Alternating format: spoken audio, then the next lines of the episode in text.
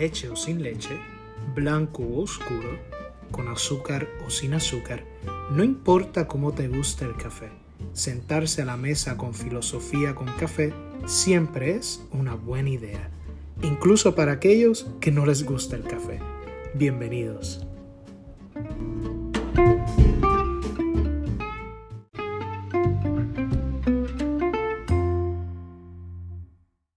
Queridos amigos, bienvenidos a un episodio más de Filosofía con Café. Sócrates es filosofía. Así concluía magistralmente su discurso el profesor de filosofía antigua.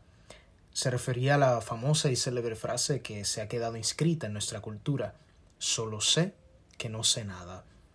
Nacido en Atenas en el 469 a.C., de padre escultor y de madre comadrona, Sócrates criticó a los sofistas de faltar a la verdad que él considera universal y que se puede alcanzar dialogando, es decir, mediante una práctica de preguntas y respuestas. Puesto que movía a los jóvenes a cuestionarse, fue acusado de ser un personaje peligroso. Tan es así que fue condenado a muerte por un jurado popular.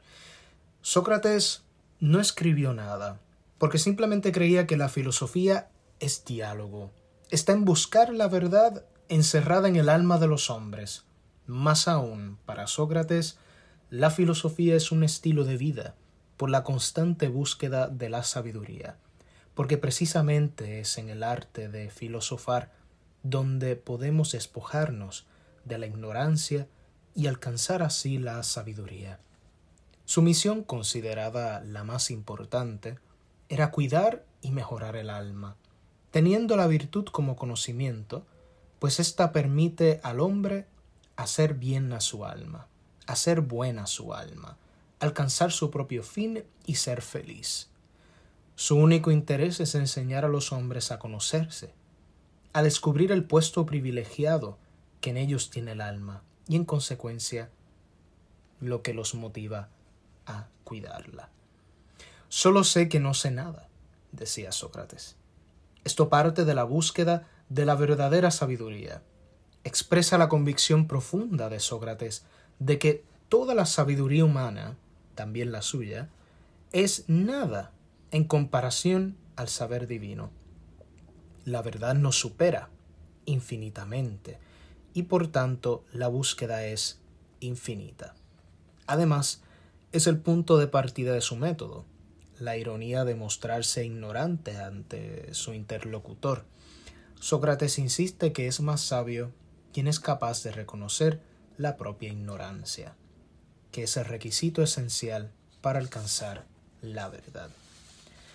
Su método, denominado como método socrático, tenía como finalidad llegar al alma mediante el diálogo. El mismo se constituía de dos partes. La primera pars denstruens, la parte destructiva. Utilizando la ironía y confutación, se desenmascaraba la aparente sabiduría de sus interlocutores.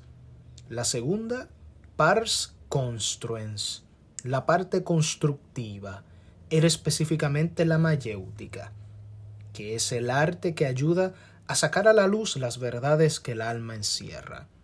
Es el arte que ayuda por decir así, a parir las ideas. Además de enseñarnos su método, Sócrates pondrá mucho empeño en el cuidado del alma, puesto que allí es donde reside la sabiduría.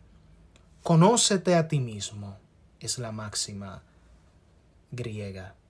El conocimiento de sí es el cometido más importante de la sabiduría. Él sostiene que la virtud es lo que hace feliz a nuestra alma. Sócrates afirma que la virtud de los humanos es la sabiduría, consistente en la capacidad racional de evaluar el bien y el mal. En consecuencia, lo que importa no es vivir, sino vivir correctamente. Es importante no vivir sometidos al deseo, sino conocer la virtud y el bien. En resumen, el conocimiento del alma, de la sabiduría, es lo que permite obrar bien y la ignorancia es la causa del mal moral. Solo el hombre ignorante puede considerar como bien lo que en realidad es malo y prefiere los aparentes bienes reales. A Sócrates se le juzga de no creer en los dioses de la ciudad y de corromper a la juventud, pero en vez de escoger el exilio voluntario, persevera en sus opiniones, irritando al jurado que acaba de condenarlo a muerte. Sus alumnos le aconsejan a huir de la polis, pero Sócrates se niega. En realidad considera que, aunque el juicio al que le han sometido es injusto, no respetar la ley o intentar huir de la prisión son actos inmorales. En otras palabras, para Sócrates, el bien es un valor universal. Fiel a la máxima dura lex sed lex, la ley es dura pero es ley, acepta beber la cicuta, que es una planta en la que todas sus partes son tóxicas y puede causar la muerte por ingestión. Sócrates nos recuerda que la filosofía sobre todo es diálogo. Y es lo que precisamente podemos notar cuando sigamos con este repaso básico de la historia de la filosofía. No hay una respuesta definitiva. Siempre hay posibilidades de aportar algo nuevo. Siempre habrá tarea para los filósofos. Queridos amigos, puesto que hemos llegado hasta Sócrates, creo que sería una buena oportunidad para presentar algunas cuestiones que tocan de alguna manera nuestra vida diaria. En el próximo episodio, como parte de otra temporada, les presentaré a otros filósofos de la Edad Antigua que abordaron temas concretos respecto a la sabiduría, temas como la libertad, la amistad, la generosidad y la gratitud son algunos de los que he estado preparando. ¿Con cuál de ellos les gustaría que empezáramos? Puedes contestar esta pregunta dirigiéndote al enlace que aparece en la descripción del episodio. El mismo te llevará a la encuesta para que así pueda votar. Muchas gracias por escuchar este episodio, por apoyar esta iniciativa.